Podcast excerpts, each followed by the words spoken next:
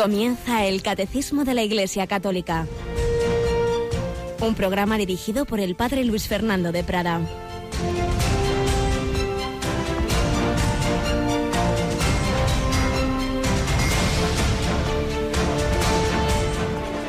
Alabados sean Jesús, María y José. Muy buenos días, muy querida familia de Radio María. Bienvenidos a esta nueva edición del Catecismo, cuando estamos ya a 6 de julio, va avanzando este mes veraniego.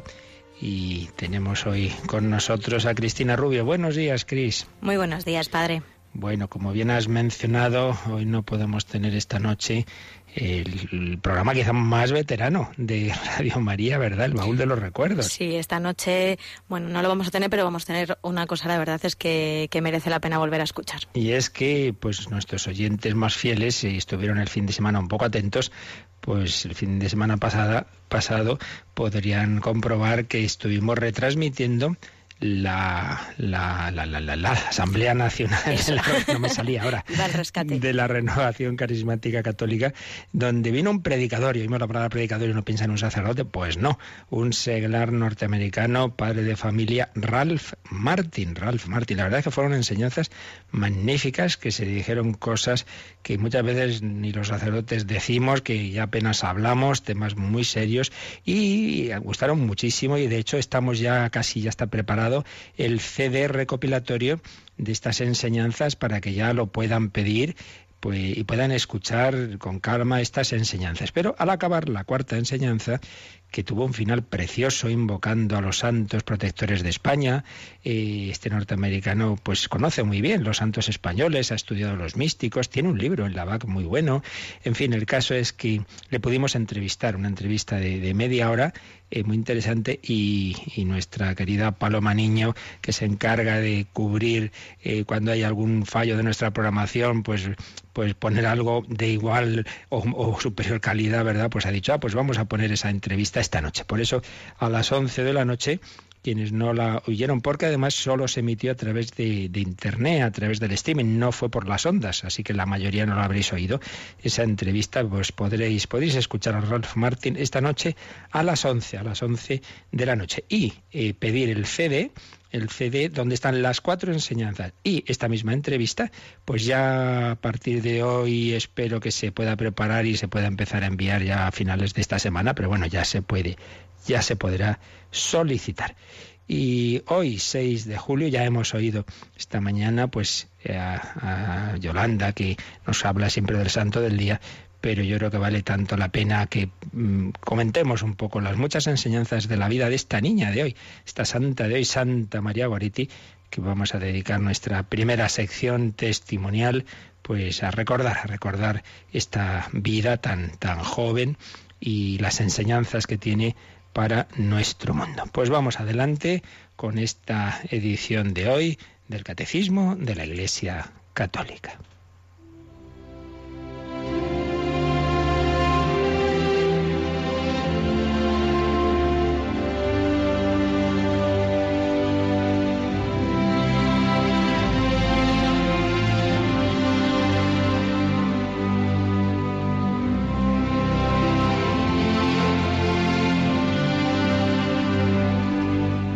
Da mucho que meditar la vida de María Goretti, esta niña que nació el 16 de octubre de 1890 en un pueblo italiano en la provincia de Ancona, Corinaldo.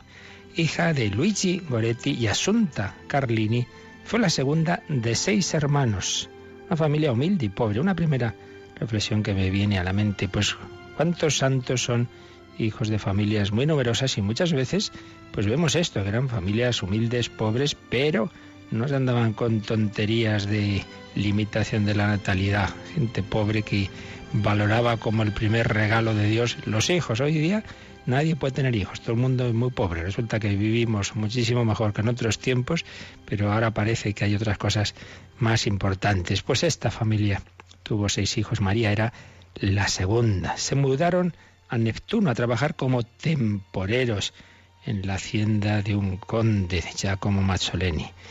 Y María perdió a su padre a los 10 años. El paludismo era una zona pantanosa, murió el padre, con lo cual, fijaos, una familia pobre, sin padre, entonces no había los sistemas de seguridad social que tenemos hoy, se tienen que poner a trabajar la madre de María Goretti y entonces María queda un poco como como la madre en buena medida que cuida de los hermanos menores. Ella era una chica pues muy piadosa, normal, pero, pero de gran piedad, bueno, pues educada en, la fe, como tantas, tantos niños y, niñas de, la época. Ella quería hacer su primera comunión, un gran alelo al final. Pues no la pudo hacer hasta, hasta el que tuvo 11 años y se hizo el firme propósito de morir antes que cometer un pecado, antes morir que pecar, famosa, famoso lema de que han tenido otros muchos santos. Pero en la misma finca donde vivía la familia de María había otra familia en la cual trabajaba, estaba Alejandro, Alejandro Serenelli, que había leído pues cosas no buenas, como hoy pasa con internet, entonces lecturas impuras que pervirtieron su corazón y hicieron que mirara a María pues con, con ojos libidinosos, que se enamorara de ella, que entonces la tentó varias veces y la niña siempre lo rechazaba y le decía que no, que eso era pecado. No es que María tuviera vocación, esto tenemos que distinguir de otras santas, como probablemente fue el caso de, de, Santa Inés, que quería ser virgen. No, María probablemente se hubiera casado, pero ella decía, no, no, no. Esto para nuestros tiempos, en que con tantísima facilidad se, se analiza la sexualidad y, se cae en todo tipo de pecados. Pensar que esta niña de 11, 12 años pues tenía esto tan claro y que decía que de ninguna manera. Pero Alejandro seguía ahí R que re y todo lo fue programando para un día pues hacer que estuvieran solos los dos. Estaba María precisamente eh, cosiendo una camisa que Alejandro le había dejado y entonces se le acercó, intentó abusar de ella, María insistió en que no, que esto es pecado, que esto es pecado, que yo no voy a pecar. Y entonces Alejandro pierde la cabeza, se descontrola y había preparado un punzón y empieza a apuñalarla salvajemente, salvajemente. Once veces en el vientre, en el pecho y cuando María, malherida, trata de arrastrarse hacia la puerta, la apuñala por la espalda tres veces más, quedando María definitivamente herida de muerte.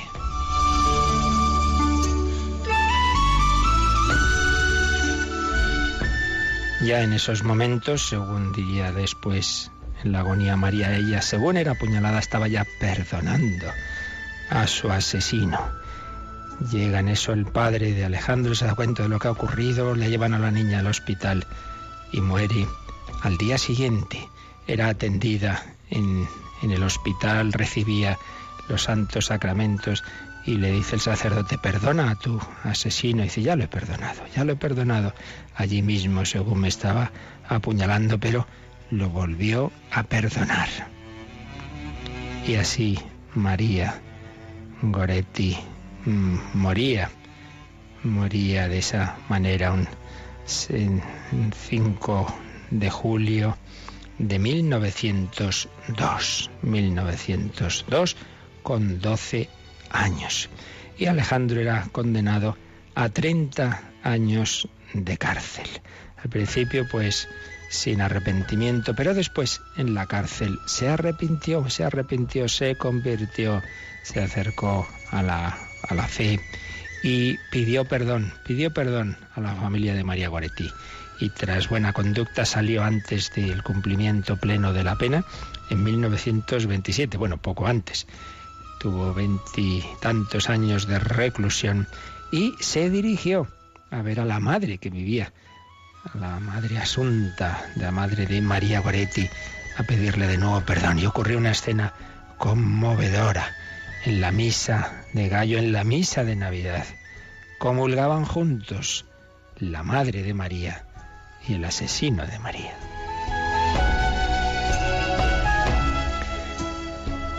Y fijaos, en 1950 el Papa Pío XII canonizaba a María Guaretti. Probablemente fue la ceremonia de canonización de más asistencia hasta ese momento. Luego probablemente haya sido superada por la canonización del Padre Pío y de San Juan Pablo II, pero en ese momento nunca había habido una canonización con tantísima asistencia a esa plaza de San Pedro.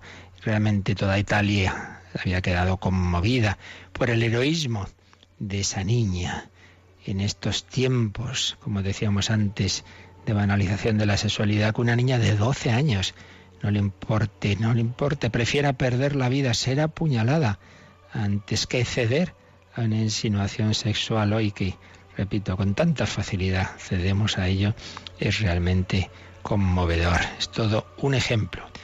Enseñanza, una familia humilde, pobre, pero que ante todo educó a su hija en las virtudes. Una niña que supo que la vida del alma, que la vida de la gracia es más importante que la vida del cuerpo una familia que confiaba en Dios, que lo pasó mal, que trabajó mucho, pero que no se cerraba a la vida, que sabía que los hijos son el mayor don de Dios, pero que por otro lado son de Dios antes que de los mismos padres, son de Dios antes morir que pecar, ejemplo de pureza, ejemplo de fidelidad a Dios, ejemplo de caridad y perdón y misericordia. María perdonando a su asesino en el mismo momento en que era apuñalada y luego en la agonía. También podemos ver cómo ese, el, que Alejandro tuviera esos años para pensar le permitió convertirse. Si se hubiera aplicado como, como era tan frecuente en todas las naciones del mundo en aquel momento la pena de muerte, pues no se hubiera, hubiera tenido esa oportunidad de cambiar de vida, de arrepentirse. No hemos dicho que después de salir de la cárcel, Alejandro pasó el resto de su vida como portero y jardinero en un convento de capuchinos, donde falleció en 1970, con ya casi 90 años. Pues tuvo ese resto de su vida de mucha piedad, de servicio a Dios y al prójimo. Tuvo esa oportunidad de convertirse. La misericordia de Dios no excluye a nadie. Había matado a una niña, pero esa misma niña intercedió por la conversión de su asesino. ¿Cuántas enseñanzas para nosotros? Pues ahí vemos una vez más cómo la gracia de Dios, como el Evangelio, como el catecismo, como la enseñanza de la Iglesia es capaz de generar santidad en gente sencilla. Repito, María no era una niña especialmente que hubiera tenido eh, milagros, estos que se cuentan a veces de santos desde pequeños, cosas especiales. No, pero sabía que lo más importante es la vida de la gracia, la vida de fe. Santa María Goretti, ruega por nosotros.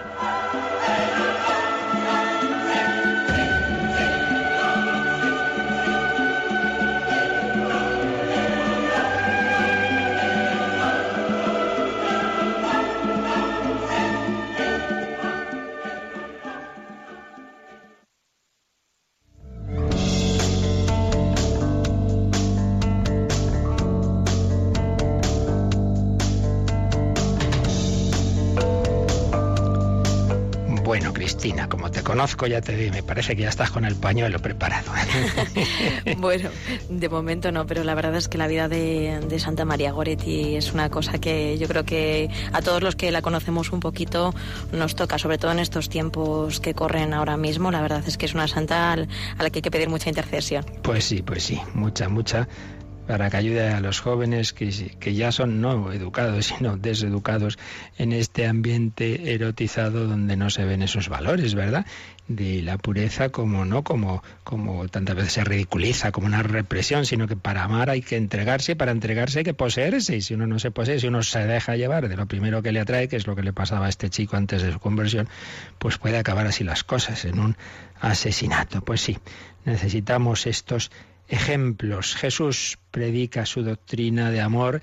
En esa doctrina está también, evidentemente, lo relativo a la castidad, así lo explica en el Sermón del Monte, y es lo que estamos viendo esta doctrina del Señor. Estamos en este apartado en que vamos contemplando los misterios de la vida de Cristo y concretamente estamos en la vida pública. Habíamos visto el bautismo del Señor, sus tentaciones en el desierto y estamos ya en la predicación vimos los rasgos generales de esa predicación y estamos viendo cómo el núcleo de la predicación de Cristo, en, sobre todo en esos inicios de, de su vida pública en Galilea, es el reino de Dios. ya vimos qué significa esto del reino de Dios y cómo es anunciado a todos, cómo pertenece especialmente a los pobres, a los pequeños, cómo se invita a los pecadores a entrar en él. Y ayer veíamos cómo Jesús anunciaba el reino de Dios especialmente a través de las parábolas. Y vamos a otro apartado del catecismo que se titula Los signos del reino de Dios. ¿Qué es esto de los signos? Pues son los milagros que solemos usar más esta palabra, pero se dice signos, signos, no porque se esté negando la categoría de milagro de un hecho por encima de, de las leyes naturales, sino porque Jesús no hacía simplemente el milagro como, como una demostración de quién era, sino en el contexto de su predicación, siempre relacionado con el anuncio del reino de Dios. Lo, iremos viendo en la explicación de hoy, qué significa esto de signos, y cómo estos hechos eh, de Jesús tienen un significado, por un lado, salvífico, como digo, en relación con, con, toda su predicación, pero a la vez tienen un significado apologético, sin duda también. Esto es, últimamente se ha negado bastante, os ha dejado de lado, pero también, también Jesús muestra esos signos, esos milagros suyos como, como una prueba de quién es Él, como una garantía de su autoridad. Bueno, pues vamos a, a ver este apartado que tiene cuatro números. Como este es un tema importante, delicado y debatido, pues vamos a detenernos un poquito hoy de una manera introductoria en él, pero primero vamos a leer el primer número que es muy breve también, que es también introductorio. El primer número que dedica al catecismo es el 547. Lo leemos, Cristina. Jesús acompaña sus palabras con numerosos milagros, prodigios y signos que manifiestan que el reino está presente en él. Ellos atestiguan que Jesús es el Mesías anunciado. Fijaos, ya aquí en estas breves líneas, pues ya se nos dan algunas claves. Por un lado, aparecen tres palabras, tres palabras que están en, son una cita del libro de los Hechos de los Apóstoles, Hechos 2, 22. Jesús acompañó sus palabras con numerosos milagros, prodigios y signos. Es la traducción española de esa frase que aparece en los Hechos de los Apóstoles. ¿Y qué, qué hacen esos milagros, prodigios y signos? Dice, manifiestan que el reino está presente en él. Decíamos que el reino de Dios esencialmente es el propio Jesucristo. Aceptar el reino de Dios, aceptar la soberanía de Dios que se nos da en Jesús, ese hombre que, es, que, en el que reina Dios plenamente porque es persona divina, pero que quiere darnos su mismo espíritu para que también nosotros hagamos la voluntad de Dios. El reino está presente en él. El reino, el templo, destruid este templo y en tres días lo reedificaré, están en Jesucristo. Entonces los milagros manifiestan que el reino está presente en él y atestiguan que Jesús es el Mesías anunciado. Vemos, veis aquí lo que decíamos, la dimensión apologética, relación con la predicación de Jesús el reino, pero también tienen un sentido de, hacer ver que no es una chaladura eh, que Jesús diga que es quien es, sino que lo está demostrando. Pero antes de, de profundizar en ello, primero vamos a recordar rápidamente eh, así a vista de conjunto, en visión de conjunto, los milagros de Jesús. Eh, tengo aquí una pequeña clasificación que nos dice que nos puede recordar y orientar, ¿no? Pues hay milagros digamos claramente, sobre la naturaleza como tal.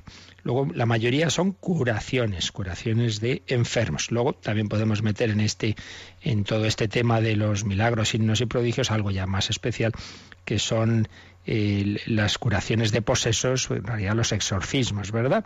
Y luego los, los más grandes, que son las resurrecciones. Así rápidamente los enunciamos.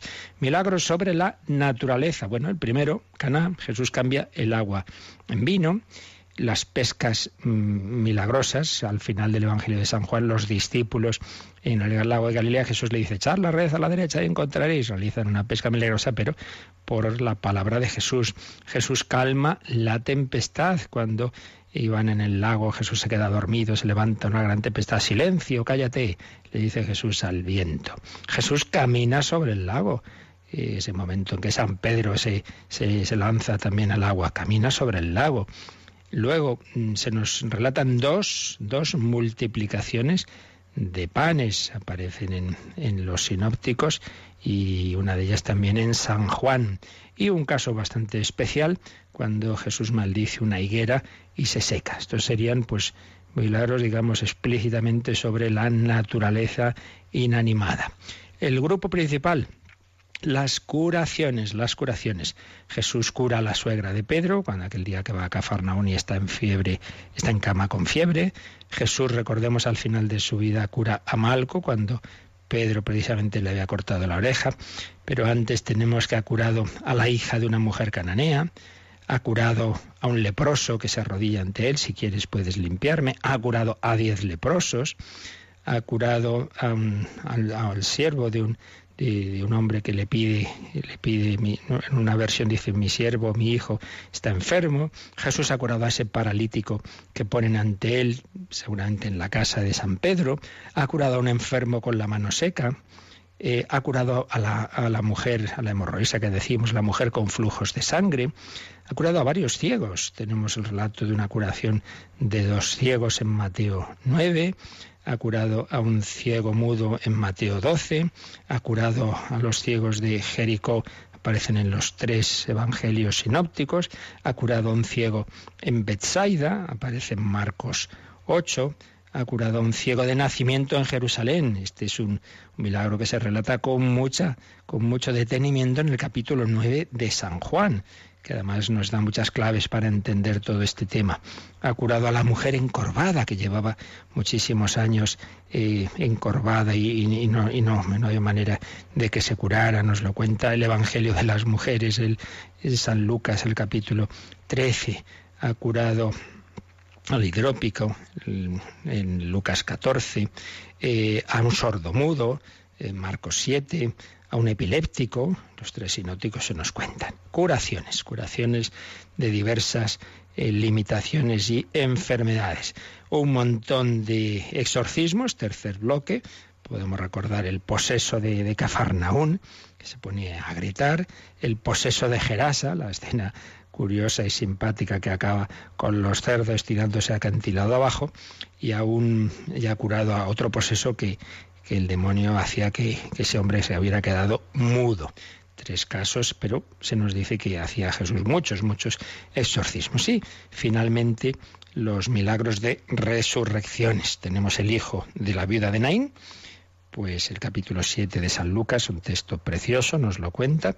La hija de Jairo en Cafarnaún, nos lo cuentan los tres sinópticos, y la gran resurrección de un muerto de cuatro días. Lázaro de Betania, el capítulo 11 también contado con muchísimo detalle. Este es un poco el, panorama para que nos demos cuenta realmente de que, de que son muchos, muchos los milagros de Jesús. Como hemos hecho en otras ocasiones, eh, leamos o resumamos la síntesis que nos hace del tema don José Rico Pavés en su Cristología y que luego iremos profundizando en ella. Por un lado, señala, señala algo que, que aparece en todos los comentaristas de este tema, y es que los enemigos de Jesús nunca negaron que hiciera milagros. Si nos fijamos en los evangelios no se niega, lo que se dice es, bueno, bueno, esto lo hace por el poder del demonio, o esto es, se dirá más tarde, cosa de magia, pero nunca se negó, nunca se negó. Y, es que realmente, si se quiere negar la historicidad, que hoy intentaremos analizar un poco de los milagros, solo se puede hacer desde prejuicios, desde prejuicios, porque tenemos todos los indicios, digamos, de historicidad. Aquí no se está hablando de, leyendas tardías que se empiezan a exagerar las cosas, en, absoluto. Eh, trae Rico Pavés unas citas de San Juan Pablo II, que nos viene bien también a nosotros eh, ahora recordar, decía así el Santo Padre, no es posible excluir los milagros del texto y del contexto evangélico. El análisis, no solo del texto, sino también del contexto, habla a favor de su carácter histórico, atestigua que son hechos ocurridos en realidad y verdaderamente realizados en Cristo. Esto lo decía Pablo II en una audiencia de noviembre del 87 y poco después, en diciembre de ese mismo año, en sus catequesis seguía explicando. Como hecho, los milagros pertenecen a la historia evangélica, cuyos relatos son creíbles en la misma y aún en mayor medida que los contenidos en otras obras históricas. Es curioso, ¿no? Nos creemos cosas de, eh, de, textos y del Evangelio, no, eso, eso no. Oiga, ¿y por qué? Está claro que el verdadero obstáculo para aceptarlos como datos ya de historia, ya de fe, radica en el prejuicio antisobrenatural Es el prejuicio de quien quisiera limitar el poder de Dios o restringirlo al orden natural de las cosas, casi como una autoobligación de Dios a ceñirse a sus propias leyes. No, Dios ya ha puesto unas leyes, no va a alterarlas. Oiga, ¿y por qué no? ¿Quién es usted para decir lo que Dios puede hacer y lo que no? Pero esta concepción choca contra la más elemental idea filosófica y teológica de Dios, ser infinito, subsistente y omnipotente que no tiene límites, sino en el no ser y en el absurdo. Hombre, Dios no va a hacer lo absurdo, pero ¿por qué va a ser absurdo que por un fin superior, sobrenatural, Dios haga una, una obra por encima de las leyes que él mismo ha puesto en la naturaleza? Bien, seguimos resumiendo Monseñor Rico Pavés, que nos recuerda algo que veremos con detalle, y es que los milagros de Jesús están estrechamente vinculados a esa predicación de la que hablábamos de la venida del reino de Dios. Es un contexto de cumplimiento, de cumplimiento. Jesús se presenta como aquel que tiene poder sobre el mundo, reemplazando el dominio tiránico de Satanás, el príncipe de este mundo, que algunos los tiene ahí bien atados e incluso con posesiones y a todos bastante fastidiados bajo una influencia hacia el mal, pues Jesús viene a destruir ese imperio y lo manifiesta también con esas obras eh, milagrosas. El Señor, recordemos, su primera predicación en la sinagoga de Nazaret había anunciado la intervención soberana de Dios que declaraba la llegada del reino. El Espíritu del Señor está sobre mí porque el Señor me ha ungido, me ha enviado para dar la buena noticia a los pobres, para curar los corazones desgarrados, para proclamar la amnistía a los cautivos y a los prisioneros la libertad, curando a los ciegos, a los lisiados, a los leprosos, devolviendo la vida a los muertos, predicando a los pobres.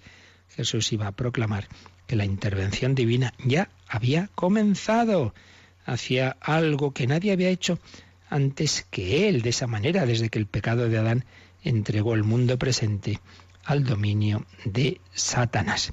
Hemos empezado leyendo ese número del catecismo donde aparece una cita de Hechos 2.22. ¿Recordáis que en esa cita se habla de tres, se usan tres palabras que analiza aquí Monseñor Rico Paves? Milagros, prodigios y signos. Vamos a analizarla un poquito. Milagro, en griego, en el griego del Nuevo Testamento, dinamis, que significa una obra de poder, un poder sobrenatural, una realidad que supera lo ordinario, que supera lo natural, dinamis, milagro.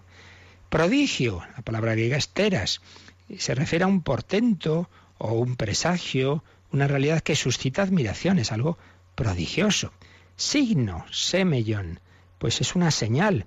¿Qué, ¿Qué, queremos decir con un signo? Pues algo que vemos, pero que nos remite a algo que no vemos, una realidad visible que remite a una invisible son estas tres palabras que son aspectos de esos eh, hechos de Jesús, milagros, prodigios y signos.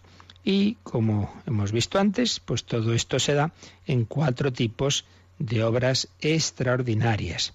Las curaciones, los exorcismos, las resurrecciones y esos milagros sobre la naturaleza como calmar la tormenta, caminar sobre las aguas, multiplicar los panes y los peces o cambiar el agua en vino. Son actos de dominio de la naturaleza. Más adelante veremos que el catecismo recuerda en un número marginal un número que ya vimos, en el que, que es el 447, donde mm, se nos decía que el mismo Jesús se atribuye de forma velada el título de Señor, esto lo vimos en su momento, cuando discute con los fariseos sobre el sentido del Salmo 109. Y entonces dice este número, a lo largo de toda su vida pública, sus actos de dominio sobre la naturaleza, sobre las enfermedades, sobre los demonios, sobre la muerte y el pecado, demostraban su soberanía divina. Jesús es el Señor, el Señor tiene dominio. ¿Dominio sobre qué? Sobre la naturaleza, sobre las enfermedades, sobre los demonios, sobre la muerte y sobre el pecado. Podía perdonar los pecados. Así, Jesús, el Señor, manifiesta que es eso, que es el Señor, tiene esos actos de dominio, actos del poder de Dios, que no son, eh, digamos, contra la naturaleza, sino acciones de soberanía sobre esa misma naturaleza. Y estos milagros, pues iremos viendo que cumplen sobre todo cuatro funciones. En primer lugar, dan testimonio de quién es Jesús, ese sentido apologético que decíamos. Él es el Hijo de Dios, el enviado del Padre. En segundo lugar, comunican y revelan el mensaje de salvación. Tienen un significado mesiánico, identifican al Mesías y revelan la liberación del pecado forman parte del Evangelio, están estrechamente unidos a las enseñanzas de Jesús, no son simplemente, bueno, un hecho ahí, ale, para que veáis quién soy yo, sino que, como veremos, están muy, muy unidos a la enseñanza de Jesús. Por ejemplo, Jesús cura al ciego de nacimiento, decíamos el capítulo 9 de San Juan, en un contexto en el que está hablando de que Él es la luz del mundo. En realidad todos somos ciegos, no sabemos el sentido de la vida, nos lo da la fe, la fe que es la luz de Dios. Bueno, hay que abrirse, hay que dejarse curar la ceguera espiritual. En ese contexto, Jesús hace un milagro en un ciego de nacimiento. En tercer lugar, los milagros son signos salvíficos. ¿Por qué? Porque son signos del amor de Dios. No son simplemente esos así, ala, un espectáculo para que veas las cosas que hace este Señor. No, no, son signos de ese amor de Dios. Muy particularmente lo vemos, claro, cuando el Señor cura a enfermos, a personas que acuden a Él implorando su misericordia. Jesús llora incluso, por ejemplo, antes de la resurrección de Lázaro. Signos del amor divino, de la llegada del reino. Revelan además la economía sacramental. Lo que Jesús hace en esos milagros, de una manera espiritual, se va a realizar en, a través de los sacramentos. Y en cuarto lugar, los milagros realizan la liberación y promoción del hombre y del cosmos, pues ejecutan la derrota de Satanás y anticipan la victoria definitiva de Jesús sobre el príncipe de este mundo. Con estas palabras, pues nos ha dado una visión de conjunto del tema que vamos a ir viendo hoy y estos próximos días de los milagros, de los signos de Jesús, el catecismo. Vamos a quedarnos un momento pues dándole gracias al Señor de su amor, de su misericordia y a pedirle que nosotros nos abramos a esa llamada a la conversión al reino que Jesús nos hace con palabras de las que hablábamos en días anteriores, pero también con esos gestos de amor, de misericordia, de soberanía. Es el Señor. Alegrémonos de que Jesús viene también a curar nuestras heridas y respondamos a su llamada.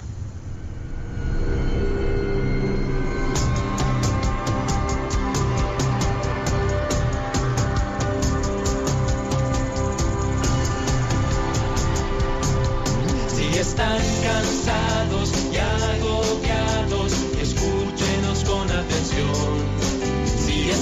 sedientos e insatisfechos, reciban la buena noticia.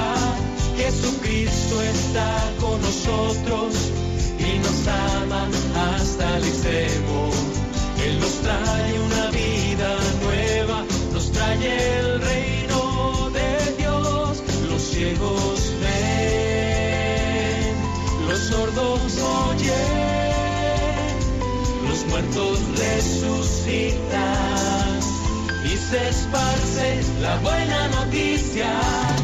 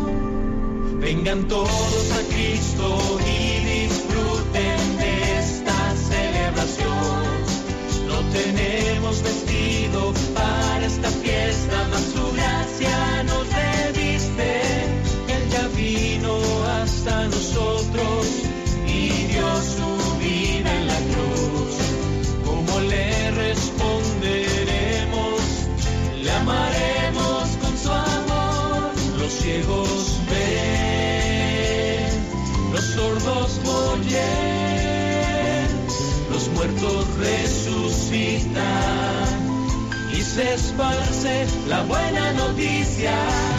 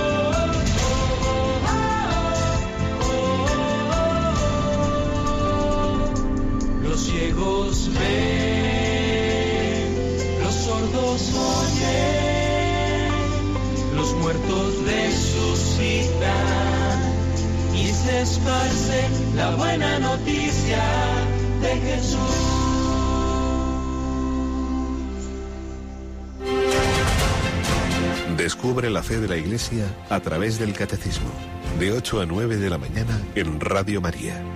Los signos del reino de Dios, signos, prodigios, milagros. Hemos leído el 547, eh, uno de los números marginales que se nos invita a relacionar con este 547 es el 670. Así que Cristina, vamos a leer este número 670 que está más adelante en el catecismo cuando se nos habla de que Jesús volverá en gloria a juzgar a vivos y muertos. Desde la ascensión, el signo de Dios ha entrado en su consumación. Estamos ya en la última hora.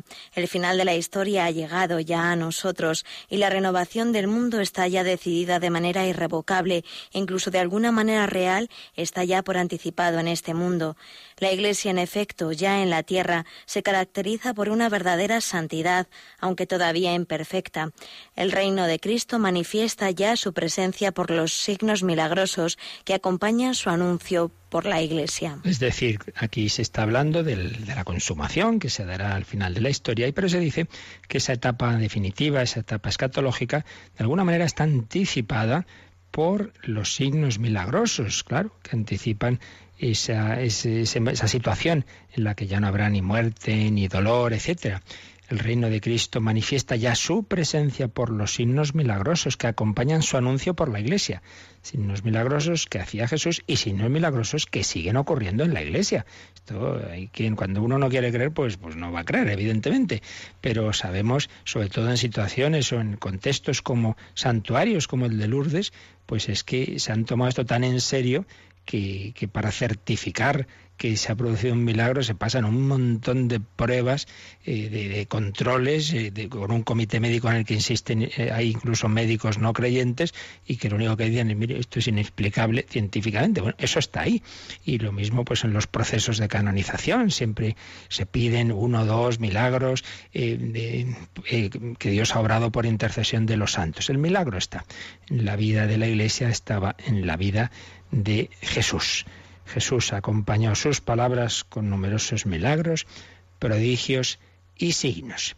Y como decíamos, estos signos tienen muchas dimensiones. Vamos a ir viendo ahora un poquito lo que nos dé tiempo y seguiremos, pero primero vamos a ver esas dimensiones, digo, como nos las va anticipando el siguiente número del catecismo, el 548. Aquí, ¿qué, ¿De qué nos hablan los signos? ¿De qué nos hablan esos milagros de Jesús? Leemos el 548. Los signos que lleva a cabo Jesús testimonian que el Padre le ha enviado, invitan a creer en Jesús, concede lo que le piden a los que acuden a Él con fe. Por tanto, los milagros fortalecen la fe en aquel que hace las obras de su Padre. Estas testimonian que Él es Hijo de Dios, pero también pueden ser ocasión de escándalo. No pretenden satisfacer la curiosidad ni los deseos mágicos. A pesar de tan evidentes milagros, Jesús es rechazado por algunos, incluso se le acusa de obrar movido por los demonios. Este número realmente es muy importante. Yo creo que aquí tenemos un poco las claves de- del tema. Los signos que Jesús lleva a cabo testimonian que el Padre le ha enviado. Es decir, sí tienen esa dimensión apologética que hoy día se deja bastante como oscurecida. No, no, Jesús en varias ocasiones lo dice, si no me creéis a mí, creed a las obras y manifiesta con sus obras que puede hacer lo que está diciendo. El caso del paralítico que le ponen ante sus pies y Jesús dice tus pecados quedan perdonados y la gente empieza a pensar, pero ¿quién es este para perdonar pecados? Pues para que veáis que el Hijo del Hombre puede perdonar pecados, voy a hacer otra cosa que a vuestros ojos es más difícil, ¿no? Que es más fácil decir, tus pecados quedan perdonados, es decir, coge tu camilla, levántate y vete a casa. Pues para que veáis que puedo perdonar pecados, coge tu camilla y vete a casa.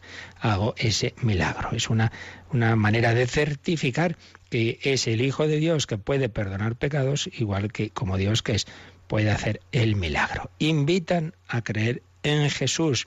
Juan 10, 38. Testimonian que el Padre le ha enviado. Juan 5, 36 y 10, 25. También se nos dice, se nos habla de que el milagro, pues muchas veces se produce cuando alguien se lo pide con fe concede lo que le piden a los que acuden a Él con fe.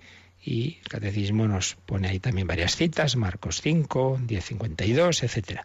Y entonces los milagros fortalecen la fe en aquel que hace las obras del Padre, testimonian esas obras que Él es el Hijo de Dios. Esto aparece sobre todo en San Juan. Es curioso, San Juan, que precisamente usa mucho eh, esa expresión de signos, no, no, dice milagros, sino signos, sí, sí, pero ya nos damos cuenta de que para San Juan signos no es una manera de dejar de lado ese, ese aspecto eh, apologético eh, del milagro, sino que en todo el Evangelio de San Juan pues aparece como algo que Jesús está diciendo, oiga, que si yo hago esto es creedme, ¿no? Que, que, que esto es razón para que os fiéis de mí. Pero es verdad, el milagro no es una cosa ahí que se imponga, eh, que nos quite la libertad. Entonces uno ve el milagro y tiene que creer sí o sí. No, por eso dice que pueden ser ocasión de escándalo, ocasión de escándalo. A pesar de tan evidentes milagros, Jesús es rechazado por algunos. Dice este número 548. Y la cita que pone es el final de la resurrección de Lázaro. Es muy significativo lo que ocurre ahí. Dice, claro, que eso lo vio todo el mundo. un muerto de cuatro días, tal, que lo vieron salir del sepulcro fue muy fuerte, muy fuerte. Pero entonces la conclusión de algunos, de los enemigos de Jesús, es, este hombre hace muchos milagros. Si le dejamos, pues todo el mundo va a creer en él. Y entonces se va a organizar un lío, y entonces los romanos vendrán, destruirán. Conclusión, hay que matarlo. Pero vamos a ver, este hombre hace muchos milagros. Pues entonces será que lo que dice es verdad, ¿no? ¿Será que viene de Dios? Pues crees en él. No, hay que matarlo, porque como hace muchos milagros, aquí es que ya más claro no puede estar que el problema no está en que nuestra razón no vea mm, la verdad, no tenga razones para creer. El problema está en que cuando el corazón se aferra a sus intereses, a su soberbia, a, su poder, si no, es que claro, va a creer todo el mundo en él y al final pues podemos perder aquí nuestros intereses y, si destruyen el templo, a los sacerdotes, pues entonces perdemos aquí nuestros privilegios. Entonces, bueno, se ciega uno, pues pues como se cegaba este chico que mató a, María Goretti, se, se cegó, se cegó y mata a una niña y media vida en la cárcel. Y, que así somos, es que no somos, para bien y para mal, no somos, no somos meras cabezas pensantes, no, no. Eh, a nuestra cabeza le influye muchísimo el corazón. Entonces, el corazón está torcido y, apegado a sus ídolos y a sus pasiones, pues ya puede ver milagros. Y yo he, oído contar algunas cosas a veces de personas que han visto ante sus ojos realmente cosas muy sorprendentes, muy milagrosas, y al cierto tiempo ya, bueno, bueno, o sea, saber, ¿no? Ya, ya se habían olvidado, lo habían tapado. Por eso el milagro está ahí, pero no es una evidencia con la que Dios quite la libertad, no, al final, al final tienes siempre esa libertad de aceptarlo o no. Por eso dice el catecismo que a pesar de tan evidentes milagros Jesús se ha rechazado por algunos e incluso se le acusa de obrar movido por los demonios. Como antes decíamos, los enemigos de Jesús no negaron nunca que, que hiciera milagros, pero decían, bueno, bueno, bueno, los hace por el poder de Belcebú, los hace por, porque viene de parte del demonio. el demonio tiene poderes especiales, entonces lo hace de su parte. En fin, que aquí, como vemos, es un tema complejo y, y, profundo y, y, de mucho calado. Por eso eh, conviene que, ya digo, nos detengamos un poquito en él. Un gran teólogo, gran profesor que fue de Cristología, ya fallecido, jesuita padre Jean Galot, fue profesor muchos años en la Gregoriana. Eh, cuando estuvimos viendo la, la parte de cómo aparece Jesús en el Nuevo Testamento, seguimos mucho su, su libro Cristo, tú quién eres, y vamos también aquí a resumir lo que nos dé tiempo hoy, seguiremos mañana si Dios quiere, pues cómo sitúa este, todo este tema de los milagros. Lo resumimos cogiendo las ideas principales que nos da. Señalaba cómo en otros tiempos, sobre todo, pues insistía en los milagros desde el punto de vista de la demostración, de que demostraban la divinidad de Jesús y quizá pues se acentuó demasiado ese aspecto y como siempre pasa por, por la llamada ley del péndulo, pues mm, en nuestra época pues más bien se ha dicho no, no, no nos quedemos en eso, fijémonos en el milagro desde el punto de vista religioso, es un, signo que realiza la salvación, que nos quiere, eh, digamos, una manera de predicar con hechos pues las palabras que Jesús nos está dando de, de, misericordia, de anuncio del reino de Dios, bueno, sí, pero como decíamos antes, una cosa no debe quitar la otra. Pero sí es verdad que hay que situarlo en el cuadro sobrenatural de la acción salvífica. El milagro tiene sentido en ese contexto sobrenatural como llamada dirigida por Dios a la fe. Digamos que es parte del lenguaje divino, del diálogo entablado por el amor con, con la humanidad. Pero que eso no quita que sea también una, una prueba, una prueba de quién es Jesús. Entonces, para situar en ese contexto correcto, sin irnos ni a un extremo ni otro, eh, para situar los milagros de Jesús, nos da estas claves el, el, padre, el padre Galot. Por un lado, recuerda un texto muy importante, ¿no? Cuando los discípulos de Juan Bautista le preguntan a Jesús si es el Mesías o debemos esperar a otro, Jesús responde: Id a contarle a Juan lo que estáis viendo y oyendo. Los ciegos ven, los cojos andan, los leprosos quedan limpios y los sordos oyen, los muertos resucitan y a los pobres se les anuncia la buena noticia. Jesús, para mostrar que sí, que es el, el, que viene, que es el, el Mesías, que no hay que esperar a otro, invita a sacar conclusiones de los milagros que realiza, utilizando términos con los que el libro de Isaías anunciaba que iba a llegar el Mesías. Por tanto, los milagros son señales de su identidad. Pero fijaos, con esta respuesta Jesús está situando los milagros en esa auténtica perspectiva, que no es la de la constatación científica de un fenómeno inexplicable por medio de las fuerzas naturales. Sí, por un lado, deja entender suficientemente que esas curaciones sobrepasan las leyes de la naturaleza entonces está claro que son obras imposibles por las fuerzas humanas y por tanto, hombre, Jesús está pidiendo que se reconozca ahí el, poder divino, que se reconozca el cumplimiento del plan divino, que se reconozca que Él es el Mesías. Pero fijaos que el último signo es a los pobres se les anuncia la buena noticia, no es un milagro. Por tanto, no se trata simplemente de hacer cosas así como súper extraordinarias, sino siempre en ese contexto salvífico. Y entonces nos recuerda el padre Galot eh, más en general el marco bíblico del milagro, yéndonos al Antiguo Testamento, en el cual toda la creación y todo lo que llamamos el orden de la naturaleza se considera una obra maravillosa de Dios. Todos los acontecimientos manifiestan ese carácter maravilloso de las intervenciones del Dios Salvador, incluso aquellos que se deben a causas naturales, humanas, pero manifiestan una potencia que los trasciende. Hay que saber eh, captar en todo, pues sale el sol, pues sí, ya sabemos que es algo natural en el orden divino, pero captarlo siempre en ese contexto de, de un amor de Dios que está detrás de todo. Y cuando la historia del Antiguo Testamento presentan mm, determinados hechos ya como más especiales, pues esos, eh, esos hechos hay que comprenderlos en un cuadro general en el que todo es manifestación de ese amor y poder de Dios, que es verdad que llega en determinadas situaciones a ser algo excepcional, pero dentro de una acción continua de Dios que se da generosamente en los signos de la historia. El milagro no es un paréntesis, no es una subversión del orden establecido, sino un momento particularmente intenso de ese lenguaje de los signos divinos. Pues bien, en Jesús se da como una concentración de esos momentos culminantes, culmina este, este primer párrafo del Padre Galot con estas palabras que leemos y terminamos también hoy nosotros. Hay tal multiplicación de eventos prodigiosos en su vida pública que se debe hablar de una invasión repentina del milagro.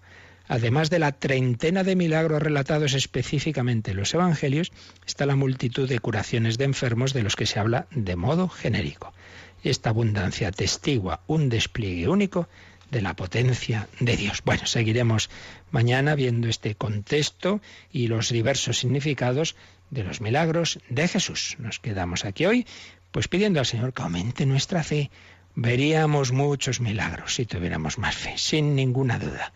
Cree y verás la gloria de Dios. Se lo pedimos al Señor y es también el momento para vuestras dudas, para vuestras consultas.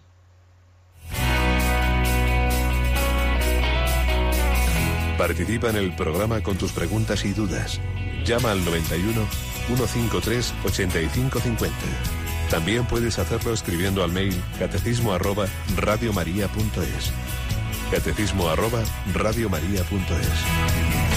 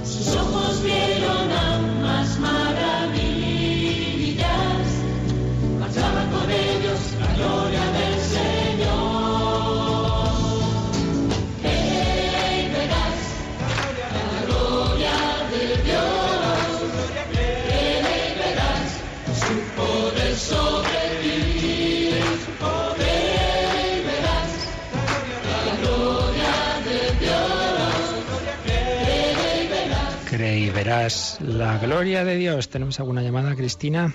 Sí, tenemos una llamada de Fernando desde Ávila que quiere que le explique la diferencia entre milagro y signo y después su relación con los sacramentos instituidos por Jesús. Vale.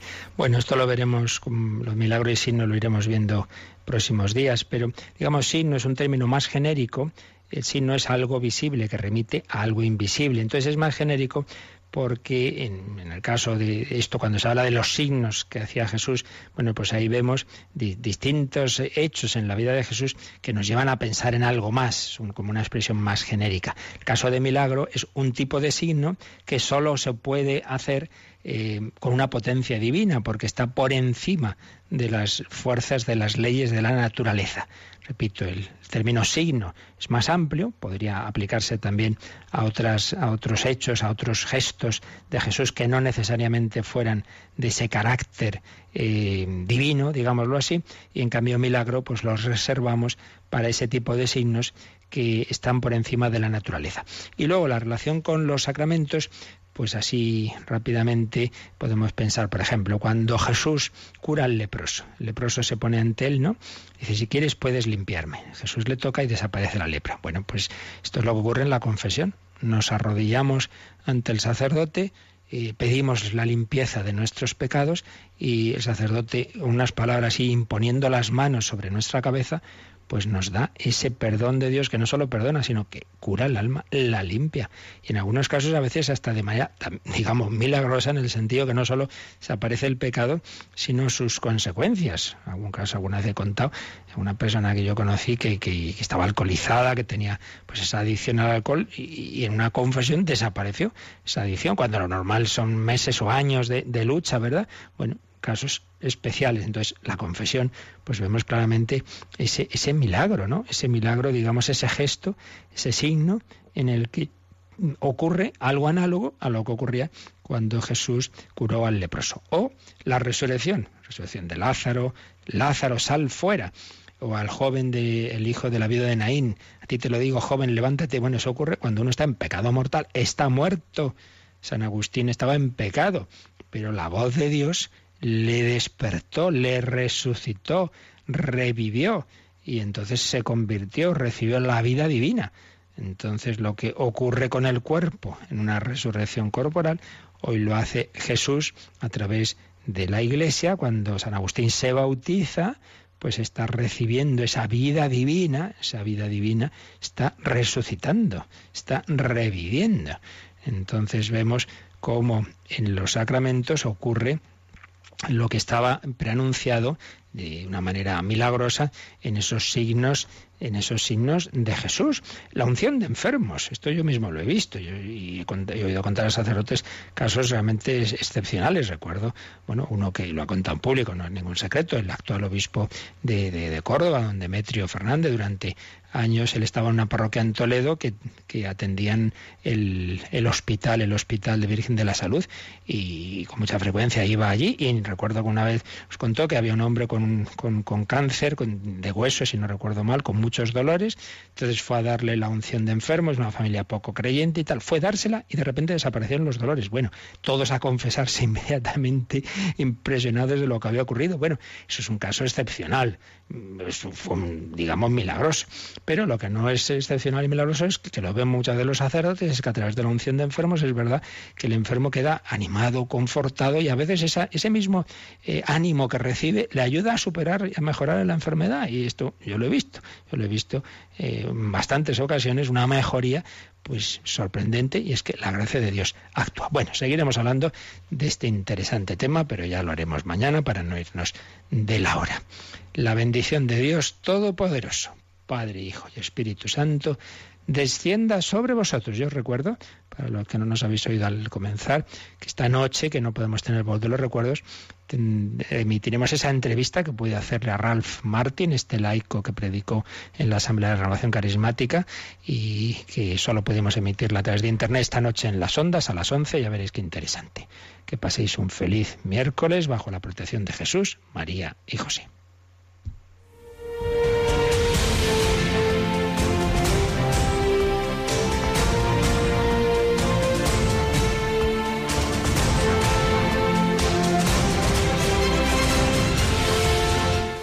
Han escuchado en Radio María el Catecismo de la Iglesia Católica. Un programa dirigido por el Padre Luis Fernando de Prada.